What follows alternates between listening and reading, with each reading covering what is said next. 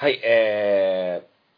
ー、新潟県三条市からお送りしているハンクララジオ、えー、なんですけども、えー、年内2回目の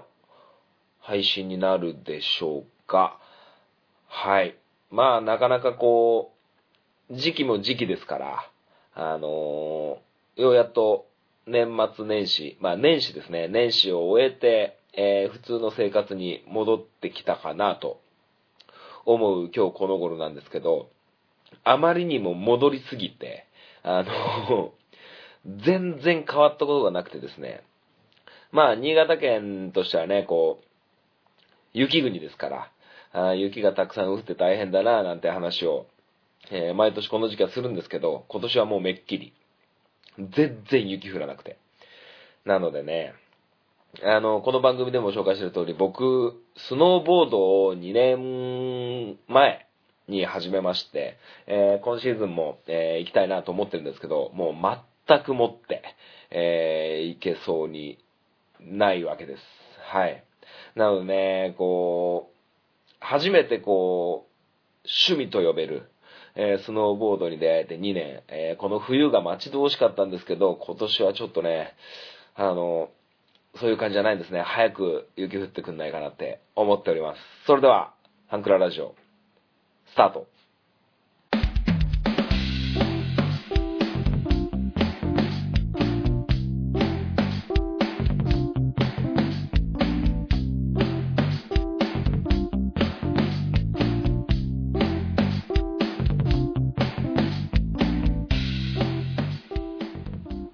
スイートポッドキャスティング、ハンクララジオ MC を務めます。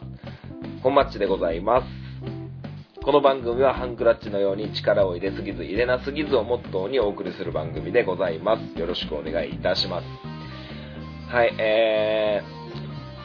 ー、新潟県、えー初の、えーベスト4帝京長岡高校、えー高校サッカー選手権ですね。えーまあ優勝候補と言われながら、えー事実上の決勝戦、えー帝京長岡は青森山田高校に、えーくしくも2対1で、えー敗れてしまうと、えいうことでですね、えご覧になった方は、どう思ったんでしょうか。え試合を確実に優勢に進めて、え試合巧者だったのは帝京長岡。しかし、結果、え少ないチャンスをものにした青森山田の勝ちということで、えー優勝できたよね。多分これが別の山だったら、反対のね、静岡と八重中の山だったら、決勝で青森山田とやれてたんじゃないかなって思ってるんですけど、まあそうなったらまた結果は変わってたかなと思います。まあたらればなんでね、うーん、非常に悔しい。あのー、本当非常に悔しいですね。まあ、負けは負けですからね。あの高校サッカーっていうのは、あのもちろん甲子園と同じく、え1年に一遍、えー高校生ですからね、あの3年間というね、わずかな、えー期間で、こう、組織をね、作り上げていくわけなんですよ。甲子園もそうだし、えー選手権もそうだし、あの、バスケットのね、ウィンターカップみたいなのもそうですか？うん、やっぱプロとやっぱ違うのはやっぱそこですよね。この時間の限りがあるみたいなね、ところがあると思うんですよね。まあそんな中ね、この選手権、高校サッカー選手権っていうのは、あの、まあ大体お昼の、えー12時とか、えー2時、3時とかそういう時間に放送されるわけなんですよ。はい。まあ冬なんでね、あの、まあそういう時間になるんか、えーまあまあそもそもナイターの試合ってないんですけど、あの、高校サッカーの楽しみとしては僕は2つあるんですよ。えー一つはそもそもその高校サッカー選手権の試合を見ることですね。あ今回も帝京長岡の試合は全部見ましたし、えーっと、まあそのね、隣の山とかのね、え試合も、えー新潟県で放送される分は全部見て、えー現在の状況では、現在、現時点では、あのーまだ決勝は行われてないんですよ。決勝の前日に今こうやってお話ししてるわけなんですけど。まあ、うーん、そうやってね、試合を、えー、見ることがまずそもそも楽しい。もう一つはですね、あのー、甲子園でいう熱湯甲子園みたいなのが夜中放送されるんですよ。まあ、高校サッカー選手権のハイライトみたいな。そこでですね、まあ、人気番組とか人気コーナーというか、あの、最後のロッカールームというコーナーがあるんですよ。えー、負けたチームの、ね、この高校サッカー最後の、えー、大会で負けて、もう部活を引退していく3年生や、えー、これからまた忘れ物を取りに来るような、えー、2年生、1年生の後輩たちを、えー、チームの監督、並びにコーチなどがこう、負けた選手たちに、こう、最後のホームルームじゃないですけど、そういう話があるんですよ。えー、もちろん今回も、え、帝京長岡高校の、あの、僕もお世話になった、え、先生がですね、え、子供たちに話をしてて、えその中で涙を流してまして、え非常に感動的な、え感じなんですよ。はい。なんかね、こう、非常に勝負の世界っていうのは儚いなっていう、え感じになるんですけどね。まあ、このね、高校サッカーの最後のロッカールームというコーナーがですね、あのー、多分毎年だと思うんですけど、毎年毎年全チームのロッカールームのやつが多分 DVD 化されるぐらい、あの、非常に需要がある、えー、コンテンツになっているみたいですね。はい。まあ、なかなか、うーん、泣きますよ。普通に。普通に泣くんですよ。あのー、最後のロッカールームで有名なのは、今、ドイツで活躍している大迫勇也選手の、えー、負けたね、あの、チームの選手がね、あの、大迫半端ないってっていう、あれは、あの、この高校サッカーの最後のロッカールームという番組の一つのコーナーの、えー、その一場面、ワンカットがすごくこう、有名になって、今もこう、大迫選手の、えー、大迫半端ないってっていうのは、えー、そういうところから来ているみたいですけどもね。はい。まあまあそんな感じでね、こう、冬の、まあ年末年始、あのサッカーを、大好きでサッカーを今までやってきてる僕の、やっぱこの、ね、年末年始のこの高校サッカー選手権っていうのは一つのね、こう風物詩になっているわけなんですけど。はい。まあまあ、そんな感じでね、えー、この1月、年末年始の過ごし方は高校サッカー選手権でいっぱいなんですけども、まあそんな中ですね、えー、話はガラッと変わりまして、あのー、今僕は、えー、仕事をしていなくてですね、あの先、先月じゃないや、あの、去年の、えー、暮れの方にですね、えー、退職しまして、仕事を辞めまして、今、えー、就職活動の真っ最中なんですけども、あの履歴書ってあるじゃないですか。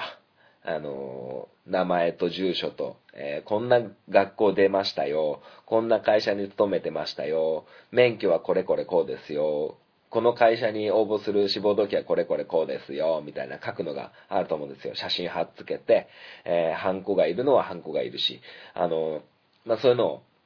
ね、書いたりして、こう、職業安定所、えー、ハローワークとかにも、えー、時間を見つけては、ね、足を運んでるんですけど、で、一社応募、今のところ2社ぐらい応募して、あの、その履歴書のね、話でですね、あの、履歴書って A 版と B 版って言って、普通の A4 の紙のやつと、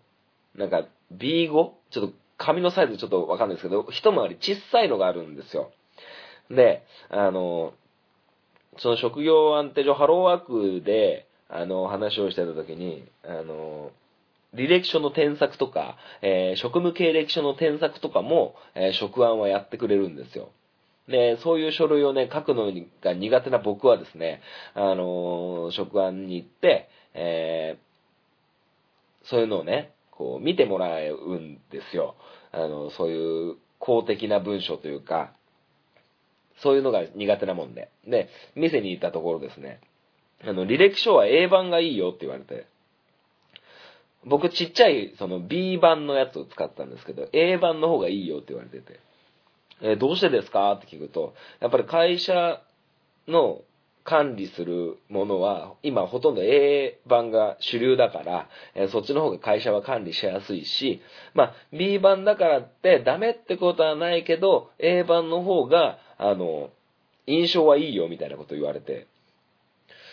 はぁと思って、まあまあ別に、まあ買い直すんですけど、結局買い直してまた新しく書くんですけど、じゃあ B 版、売れないじゃんと思って。売ってる意味ないじゃんと思って。まあまあ僕は履歴書なんて何でもいいやと思って買っちゃってたら僕も悪いっちゃ悪いんですけど、なんかね、こう、すごく腑に落ちなくて、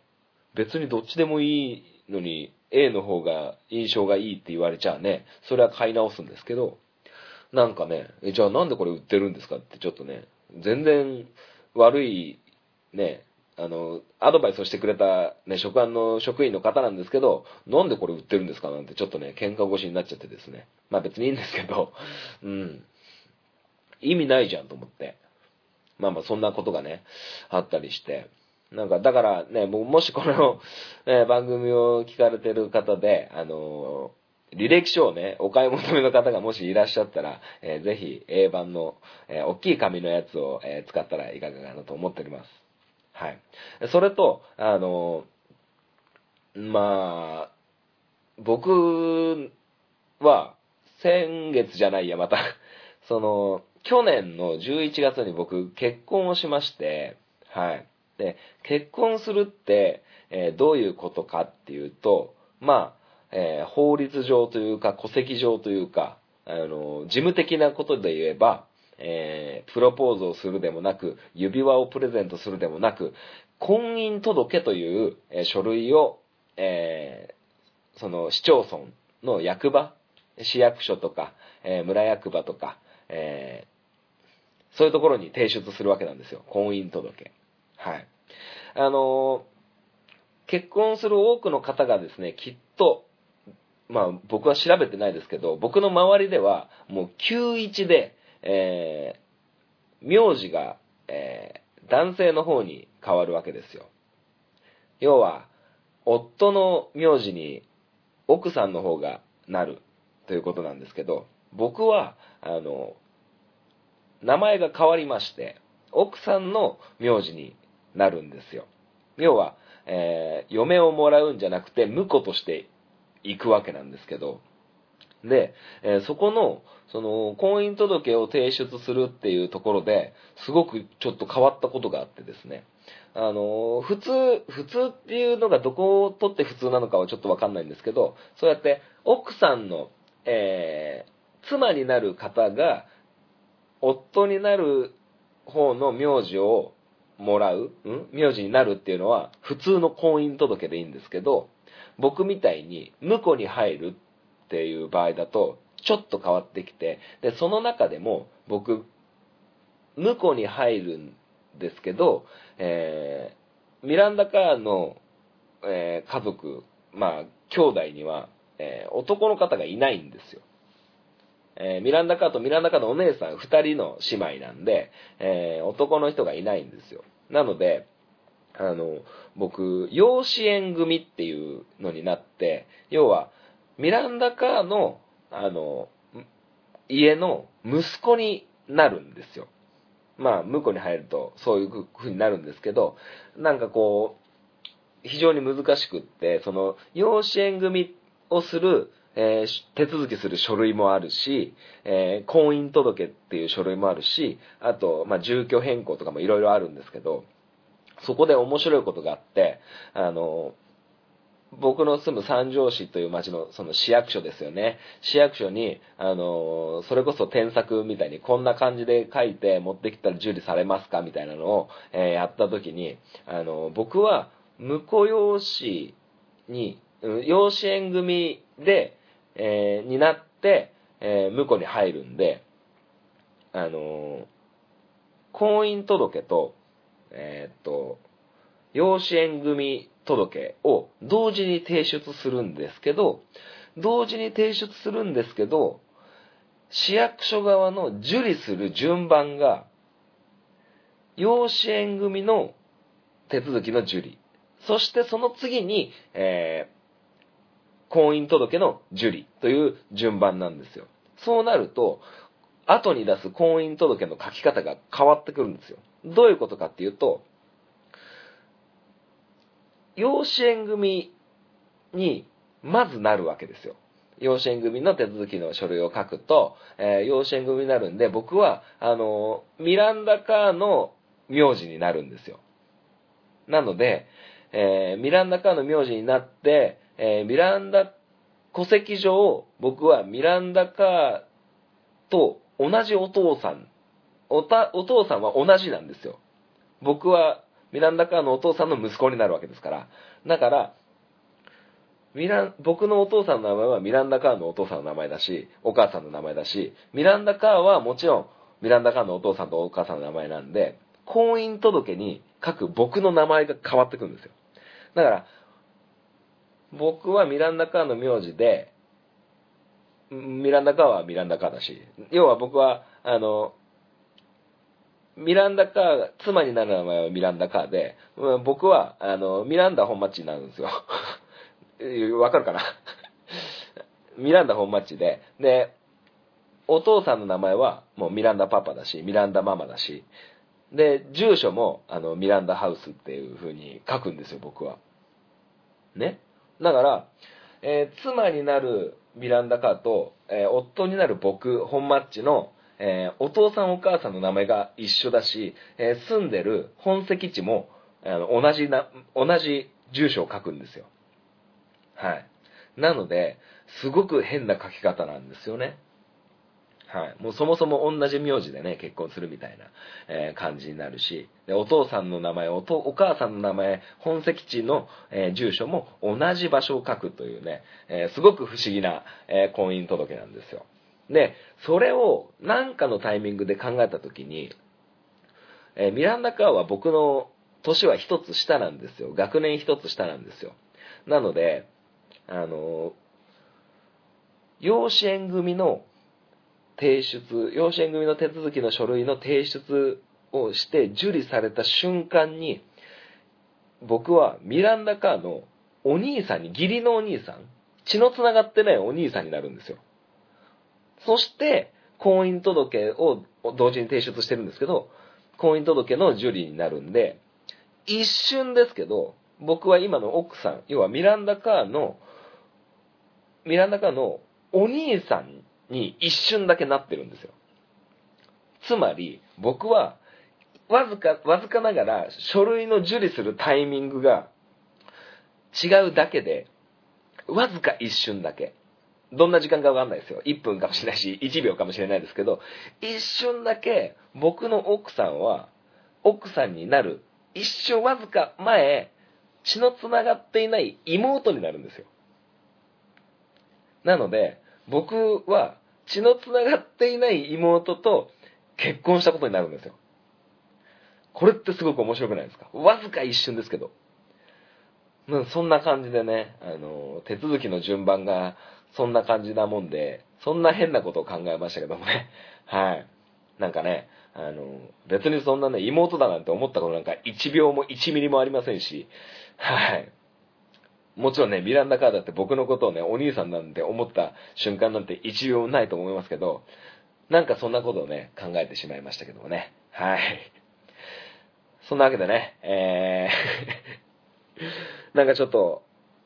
養子縁組に入って、えー、ミランダカーのお父さんの息子になって、えー、結婚をして、えー、実際僕は名字が変わって、今こんな感じなことを思っているよっていう話はい。ということでね、えー、シリーズボンデから、あ シリーズボンダから、あの、メールのコーナー行きたいと思います。アプローチラジオ。この番組は MC のケンとリョウの同級生2人がお送りする雑談ポッドキャスト番組です。皆様の日常にどんどんアプローチしていきたいと思いますので、お便りお願いします。月曜日夜9時配信中。今のところ毎週配信していますので、お時間のある方はぜひお聞きください。アプローチラジオのケント、りょうでした。あなたの心にアプローチ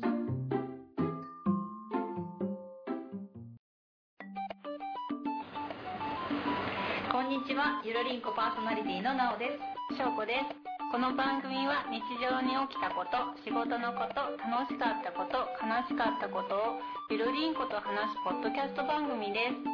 毎週木曜22時配信中。ふわふわゆるりとした番組をお探しのあなたにぴったり。番組はゆるりんこで検索。ぜひ一度聞いてみてくださいね。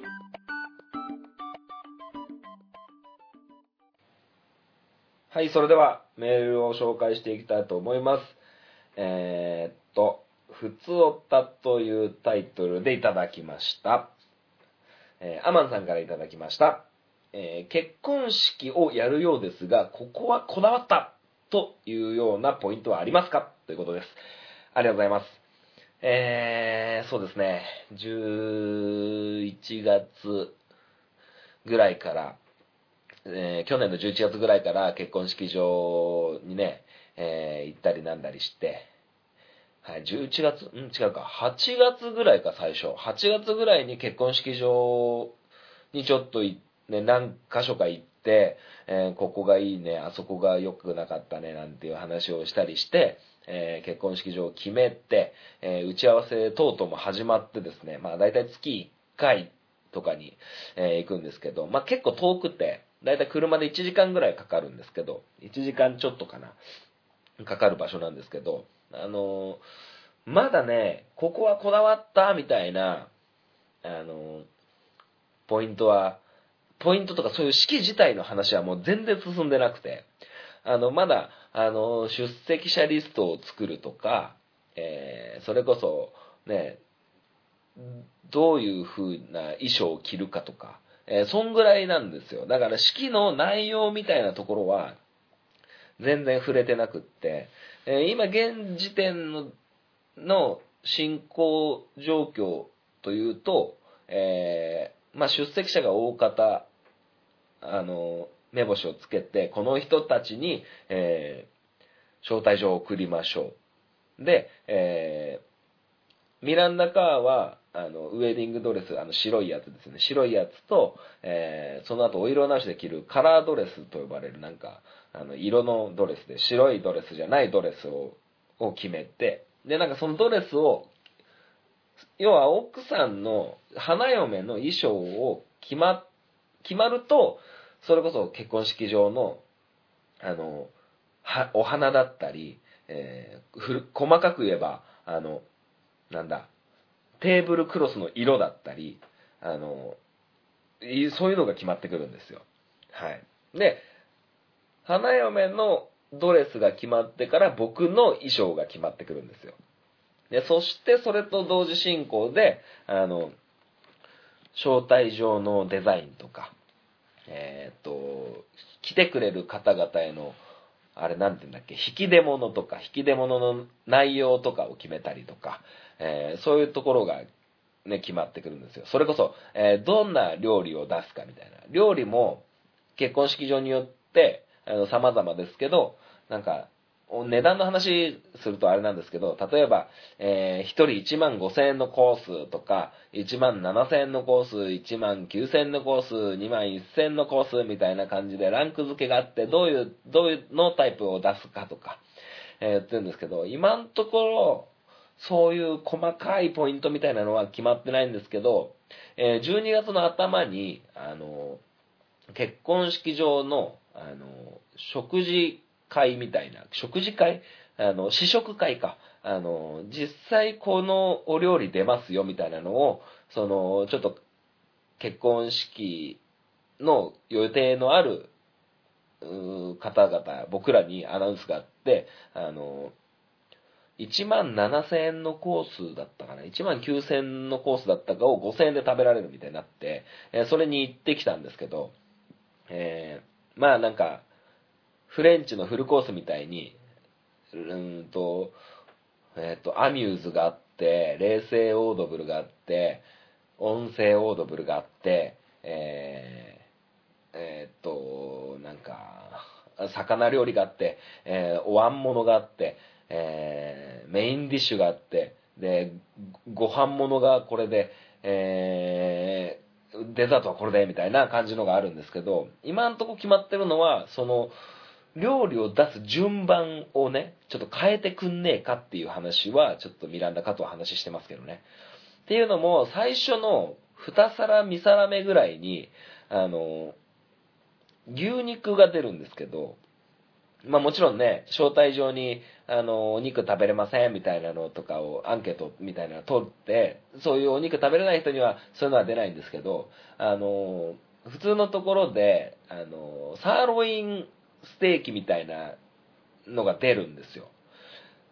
すげえ肉厚ですっごく美味しいんですよ。ですっごく美味しいんですけど、もう結構ね、サーロインですから、油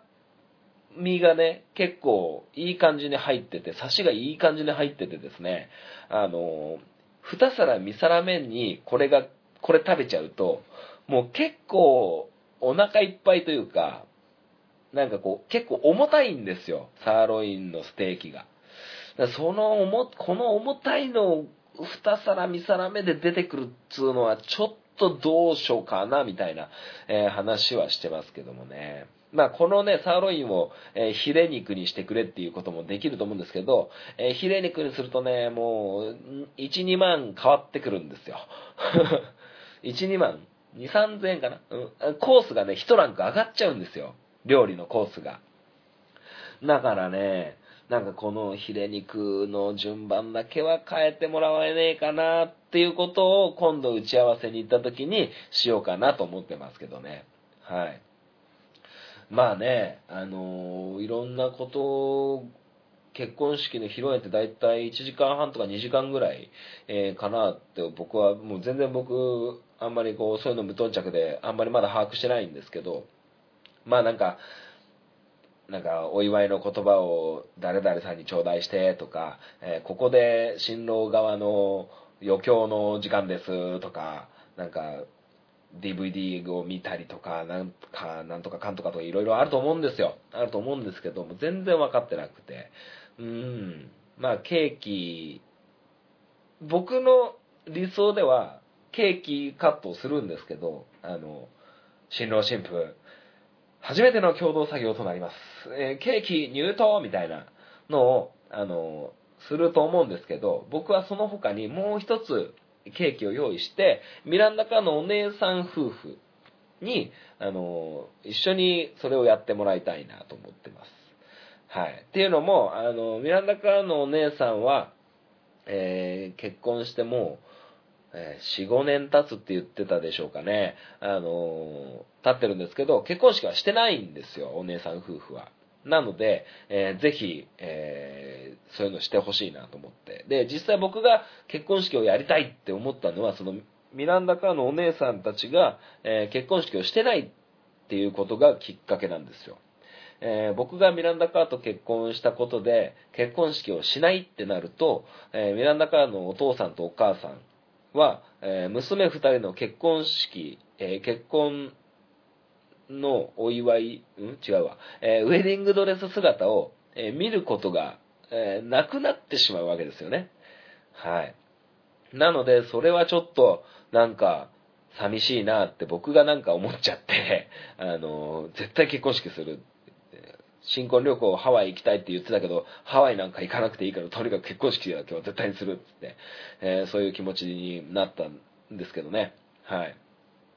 まあ具体的なポイントはね、決めてないですし、なんかでもね、いろいろあるんですよ。その、例えば、お色直しで戻ってきた時にね、テーブル一つ一つに、えーキャンドルサービスみたいなのでね、火を灯すのもあれば、あの、新郎が、あの、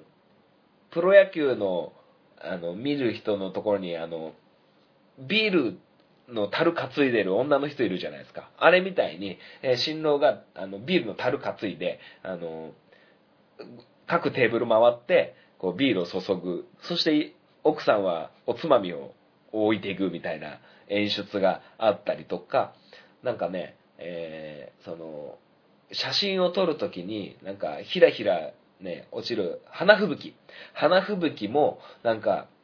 普通に巻くんじゃ面白くないから、なんかバズーカみたいなので、ボカーンっつって、やるのとか、それこそ、ブーケトスだってね、なんか、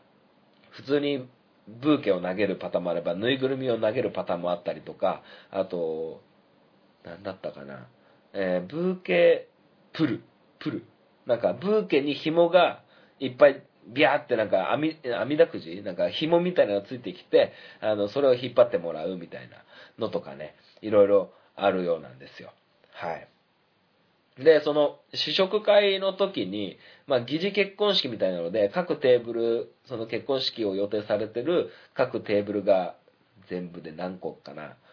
えー、15組ぐらい。僕ら含めて15組ぐらいあって、なんか、ちょっと、あなんか、イベントやりましょうみたいなので、あの、演出のね、やつをやってたんですよ。それもなんかね、えー黒ひげ危機一発みたいなのを、えーその僕ら参加者で、あの、各テーブル一人ずつ代表でやって、まあそれの時は僕が行ったんですけど、えー黒ひげでパンって黒ひげがピョンって飛び出た人が、えー豪華商品プレゼントみたいなのがあって、僕は黒ひげ危機一発で負けちゃったんですけど、はい。で、その黒ひげ危機一発も、あのね、友人たちに、僕が結婚式をするときに、その黒ひげ危機一発みたいなのをしてもらうってなると、あの、各テーブルなのか選んだ人が、ね、剣を刺すのかわかんないですけど、あれもなかなかね、あの、あれって運とかじゃなくて、あの、こっち、結婚式場側で遠隔操作できるらしくて、どうしてもこの人にプレゼントあげたいみたいなのは、こっちで左右できるらしいですよ。こういうの言っちゃダメかな。まあまあ、いろんなね、演出があったりとか、あの、すごいなと思って。まあまあ、それはね、一応、演出と言ってもね、すべてお金で、えーやってもらうんで、なかなかこうね、えーどうしたもんかって思うんですけど、まあまあ、そんな感じで、結婚式の話は、えね、着々と、えー進んでるのかな。はい。で、僕がね、今仕事してないんで、あのーもういい加減休みをね、休んだんで、そろそろね、休むのもちょっと、えー大変になってきちゃって、ちょっと遊んでる場合じゃないな、みたいな、えことになって、ちょっと大急ぎで仕事をしたいなと思ってますけどもね。はい。まあまあ、そんな感じでね、えー結婚式、えー一応今んとこそんな感じで、えーこだわってるようなところをね、えお話しさせてもらいましたけど、まあ、いろんな結婚式、三者三様、十人十色、えカップルの数だけ結婚式があるみたいなね、え感じなんですけど、はい。まあ、そんな感じでございます。今週はこのアマンさんの、メール1通だけでございました。ありがとうございました。皆様からのメールお待ちしております。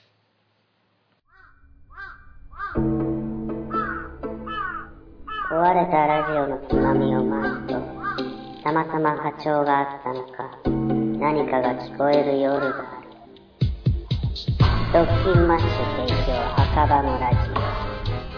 番組は赤羽のラジオで検索。心の周波数を合わせてお聞きください。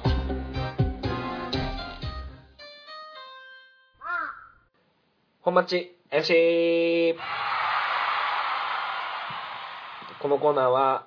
サッカー。大好きな本町がサッカー。についておしゃべりするコー。ナー。でございます。えー、2020年になりまして、えー。東京オリンピックが、えー。開催されるわけなんですけども、えーサッカーもオリンピックがあります。で、東京オリンピックですから、えー日本は、えー無条件で、えオリンピックに出れるわけなんですよ。開催国枠みたいなのがあってね。で、それなんですけど、その、ワールドカップじゃないや、オリンピックに出るために、その、ね、全部の国が出れるわけじゃなくて、予選をやってるんですよ、今。アンダー23日本代表、えオリンピック予選みたいなのがやってるんですけど、第1戦、えーサウジアラビアに1対2で負けました。ね、負けたんですけど、その試合がね、いっぱいすごいね、辛辣な感じでね、ネットでもう叩かれまくってるわけですよ、森保監督が。うん。まあ実際僕も見てて、面白くねえかったんですよね。面白くなくて、やっぱりね、こう、うーん。もうこれね、批判、批判になっちゃいます、これ。批判になっちゃうけど、あのー森保監督になって、日本代表の試合をいくつも見てますけど、ちょっとね、ボールをね、大切にするのはものすごく大事なことなんですよ。ボールを失わないっていうのが。はい。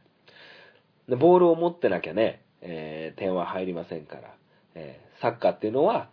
時間内に相手よりも1点よりも多く取った方が勝つ。えーゴールの方法は、えボールをゴールに入れることなんですよ。で、そのボールっていうのは持ってないとしょうがないんですよ。だから相手がボール持ってるようじゃ、えー勝てないんですよ。だからボールを持ってるっていう時点で、最、あの、最低限の攻撃をしてるっていう風な認識なんですよ。僕はね。だから、えボールはまず持ってなきゃしょうがないんですよ。で、あのボールをずっと持ち続けるってことはまず不可能なので、ボールを奪いに行かなきゃいけないんですけど、そのね、ボールをなくさないっていうのと、あの、ボールを持ってるっていうのはちょっと、ね、状況としては一緒なんですけど、なんかね、こう、身長と臆病の差みたいな感じだからボール奪って、あの、ボールすぐね、戻しちゃうんですよね、ディフェンスラインに。ディフェンスの人たちに、後ろの方に。ね。うんと、サッカーっていうのは、その攻撃している時間と、えー守っている時間と、もう一つトランジッションって言って、えー攻撃から守備に変わる瞬間と、えー守備から攻撃に変わる瞬間っていう、えーその3種類の時間があるんですよ。要は攻撃の時間、守備の時間、え攻守の切り替えっていう時間、3つの時間があるんですよね。で、その3つの時間の真ん中、その、奪った時、奪われた時、ここね、トランジッションって言うんですけど、トランジッションの瞬間って、すごくこう、肝なんですよ。ここを制するかどうかが肝なんですよ、サッカーって。簡単に言うと。ボールを、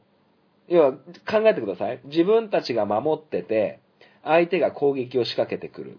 で、攻撃を仕掛けてくるってことは、そもそもの陣形を崩して、こっちに攻め入ってきてるわけなんですよ。で、僕らが攻め入られてて、ボールを奪った。今度こっちの本町、本町 FC の攻撃になったと。本町 FC、アプローチ FC から本町 FC がボールを奪った。ボールを奪ったってなると、アプローチ FC は攻撃のために陣形を崩しているので、こっちが、その相手の攻撃の陣形が崩れてる、守備の陣形に戻れないこの瞬間を狙うべきなんですよ。なんですけど、森保ジャパンは、その、トランジッションのところで、すごくこう、慎重になりすぎて、あの、結構、ボール下げちゃう傾向にあるのかなと思ってて。はい。やっぱりその、アプローチ FC が攻めてきた、えー本町 FC がボールを取る、その瞬間のね、あの、スピードアップ感、攻撃に転ずる感じっていうのは、あの、一番の肝なわけで。まあもちろんこっちも、本町 FC も守備を固めているから攻撃には移りにくいんですけど、えー、なんででしょうかね。あの、攻撃に移る方が、攻撃してる方が足速いんですよ。足速いだとちょっと違うな。スピードが出るというか。うん。なんか守るために走るのと攻撃するために走るのでは何かこう気持ちの持ちようなのかわかんないですけど、あの、速いんですよね。物理的な速度じゃなくって、なんかこう別にあの攻撃するときだけね、足がものすごく速くなるってことじゃないんですけど、あの、守るために走るのと攻撃するために走るのではちょっとね、違うんですよ。なので、その瞬間、トランジッションの瞬間が、あの、森保監督はちょっとね、あの、ダメです。あの、本町監督は許さんね。うん、許さんというか、うーんと、ボールを大切にするのは大事なんで、もちろんそのね、トランジッションの時間に、あの、急いで攻撃して、ボールを取られる確率ももちろんあるんですよ。だから、うん、だから、やらないのか、なんかね、戻すのも別に悪くない。大切にボールを扱うっていうのを奪われないようにするっていうのは大事なんですけど、えー大事にして後ろに下げて、じゃあ攻撃しよっかなってなった時の決め球がなくって、意味ねえじゃんみたいなね、感じになっててね、そのトランジッションの部分ね。うん、シリスボンだ。あの、サッカー見てる時に、あの、もしね、このハンクララジオを聞いてて、なんか、サッカーを見てる時に、トランジッションっていう言葉を使うと、あ、この人サッカー知ってるのかなって多分、なんかサッカー通なセリフになりますよ、きっと。トランジッション。はい。ああとその、あの、サッカー通っていうわけじゃないんですけど、ななんかサッカー用語みたいなのがあると思うんですよ。あの、まあ、難しいんで、リトリートとかね、そういう言葉があるんですよ。つまり、リトリートっていうのは、あの、攻撃を無視して、あの、自分ちの守る守備を11人で守る。11人で守って、相手の攻撃の速度を遅らすみたいなことをリトリートって言うんですけど、まあこれは別にね、あの知らなくていいんですけど、あの、それこそ高校サッカー選手権で、あの、アナウンサーの、地方のアナウンサーの方が実況してたり、まあ解説はね、あの、元日本代表の〇〇さんがやってくれてますとかね、水沼隆さんがやってますとか、えー津波聡さんがやってますとか、えー、ジョー・庄司さんがやってますとか、いろいろあるんですけど、あの、よっぽどサッカー通じゃないと出てこないなっていうセリフが、最近よく聞けてて、嬉しいんですよね。その一つに、回収っていう言葉があるんですよ。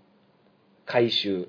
えー漢字で言うと、えー、まわ、口書いて、その中に口書いて、回。ね、第何回とかの回に、えっ、と、収める、収集の収ですよ。収める、回収。この回収っていう言葉が、あの、そうやって、実況の方に、が使っ、実況の方が回収っていう言葉を使ってて、すごくこう、あって思って嬉しいなと思ったんですよ。で、回収っていうのは、あの、さっきのトランジッションの部分ですよね。えーボールを取られた選手が、いや、取られた選手ももちろん、えー取られたチームが、えーすぐにボールを奪い返しに行くことを、あの、回収って言うんですよね。僕らの周りでは。ね、僕らの周りだけかもしれないけど、なんか回収するっていう、えー言葉を使ってて、あ、なんかすげえ嬉しいなと思って。まあさすがにね、あの、テレビの実況ですから、分かりにくい言葉っていうのは使わないと思うんですよ。だからね、トランジッションなんて言葉は絶対使わないと思うし、あの、リトリートもなかなか出てこないと思います。でも、回収っていうのは、あの、まあ、言い方、言葉のね、セリフの問題だと思うんですよね。奪い返しに、〇〇選手が奪い返しに行きましたでいいんですけど、あの、〇〇選手が回収しに行きましたって、なんかすごくこう、クロー好みのね、あの、セリフかなと思ってて。はい。なんかね、そういうのが出てくるとね、嬉しいなって思いますけどね。はい。まあ、森保ジャパンの話に戻すとですね、まあそのトランジッションの部分がすごくこう、後ろ向きな感じがして、えー嫌だなっていうのと、これもネットですごく言われてたのが、あの、1対1に、1点先取られちゃったんですよね。そのサウジアラビア戦では。1点取られちゃって、で、1点返して、で、あの、後半最後の方で、あの、ちょっとミスがあって、あの、ペナルティーキックをサウジアラビアに与えてしまって、点を取られちゃったんですけど、その時にはもう残りね、10分もないぐらいだったと思うんですよね。で、そこで、初めて交代、交代のカードを切るんですよ、森保監督は。うん。まあ、初めてじゃないんですけど、あの、なんかね、こう、もっと早く、なんかこう、してほしいなって思って、うん。なんか、まだ様子を見るみたいな。うん、あいつだらなら、なんとかしてくれるみたいな、えーその、もう希望もわからんくもない、変えるのも、すごく難しいんですよね。バランスが崩れちゃったり、いろいろあるんで、難しいんですけど、もっとね、こう、車に構えなくって、それこそね、ディフェンダーの数減らしてフォワード減らす、あの、増やすぐらいのね、うん、ことしてほしいなと思って、もっと、あの、もう勝ちたい勝ちたい、もう絶対勝ちたいっつって、あの、がむしゃらにね、わめき散らすぐらいの、あの、無茶なね、ことを、無茶な采配しても、いいんじゃないかなと思って。むしろ国背負ってやってるんだったら、なんかなおさら、選手の育成とか、あの、チーム力の向上とかももちろん大事なんですけど、大事なんですけど、それよりも、負けちゃダメなんですよ。うん。敗戦から学ぶことももちろんあります。ありますけど、負けちゃ、なんか負けるのを最初から良しとしてんじゃダメなんですよ。勝つのが一番いいんですよ。どんな勝負であろうと。勝つのが一番いい。まあ、それを、なんか、うん、なんか様子見てますとか、えー、いや、この敗戦のおかげでもっと課題が見つかってよかったですとか、なんか、最初からそれありきで、あの、負けても、プラスはあるよみたいな感じなのが、ちょっと、嫌だなと思って、あの、うーんと、高校サッカーとプロのサッカーはまた違うし、えー日本代表のサッカーもね、思いが違うから、わかんないけど、あのいいのか悪いのかなこれ言ったら JFA に叩かれるかな俺。今の日本代表の試合ね、僕子供たちにね、見せたくないんですよ。うん、なんかこう、かっこ悪いというか、煮え切らない感じが。うん。なんかね、そんな風に、愚痴をこぼしたい日もあるんでよ。っていうことでね、えー、愚痴が止まらない感じになってきちゃいそうなんで、えー、この辺で終わりたいと思います。本町 FC、試合終了。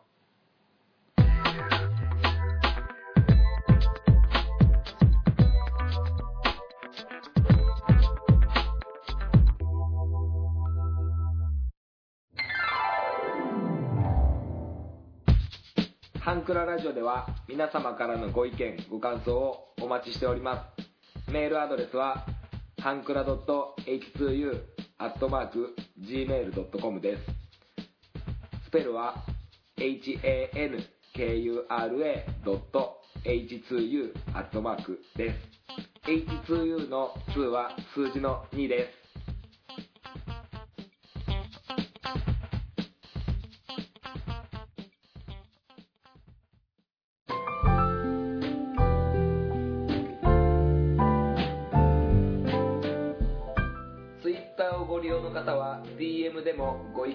感想をお待ちしております。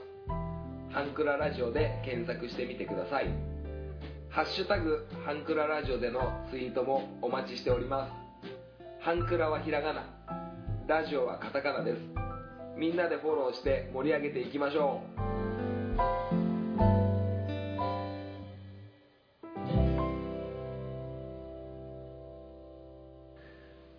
はい、エンディングでございます。最後までお聞きいただきありがとうございました。皆様からのメールをお待ちしております。はい。えー、っと、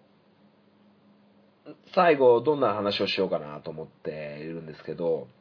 あの、今回の配信分でも、あの、CM をえ流させてもらってるんですけど、あの、ゆるりんこという、あの、ポッドキャスト番組がありまして、まあ、約半年後、え5月末で、えー放送を終了するという、えーね、番組内でお話しされてたのを聞いてですね、ああ、残念だなって思ったのと、同時に CM 使えなくなるんだなって思って、うん、ちょっと尺稼ぎにね、あの、どうしようかなと思って。まあまあ、あの、二人がね、こう、仲良く、えーお二人が決めたことですから、えーそれを尊重したいなと思うんですけど、まあ、あのー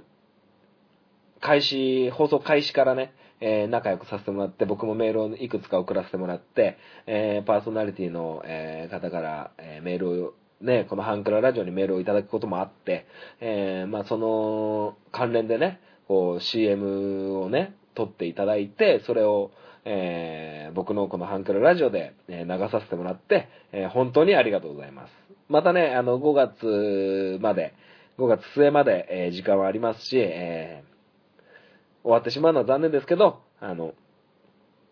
一緒にこう、ポッドキャストをね、やっていた時間がね、ありますからね、えー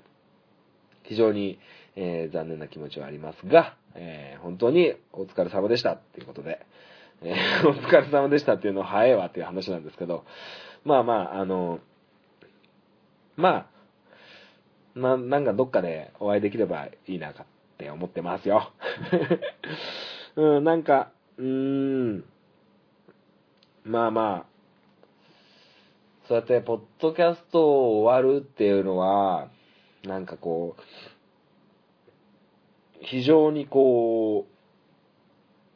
僕はね、非常にこう難しいんですよね。なんかそうやって、なんか1年前、2年前ぐらいに、えー、この頃にやめようね、みたいなのを、僕も決めておけばよかったなって思うことも結構あって、あの、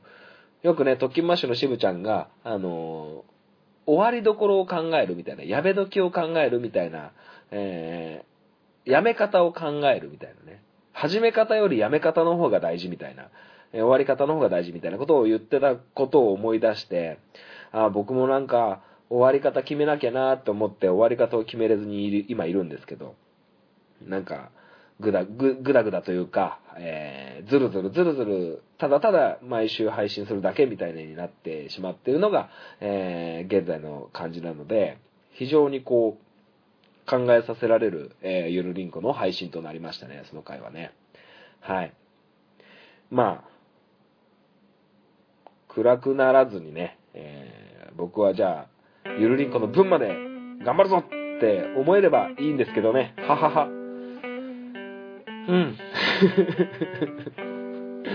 まあまあ、えー、終わっていく番組もあれば、始まっていく番組もあると、えーいういうことでしょうか。はい。まあ、ね。そんな感じ。もうエンディングのね、終わり方がね、下手くそでしょうがないですよね。下手くそ極まりなくて申し訳ないんですけど。まあまあ、ということで、えー、ということでってどういうことでって感じなんですけど、えー、今週はこの辺でお開きにしたいと思います。またお会いいたしましょう。さよなら。バイバイ。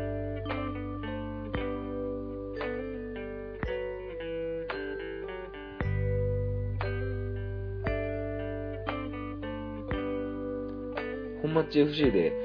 本町 FC 対アプローチ FC の試合みたいな状況を作りましたけど、どっちが勝ったんでしょうかね。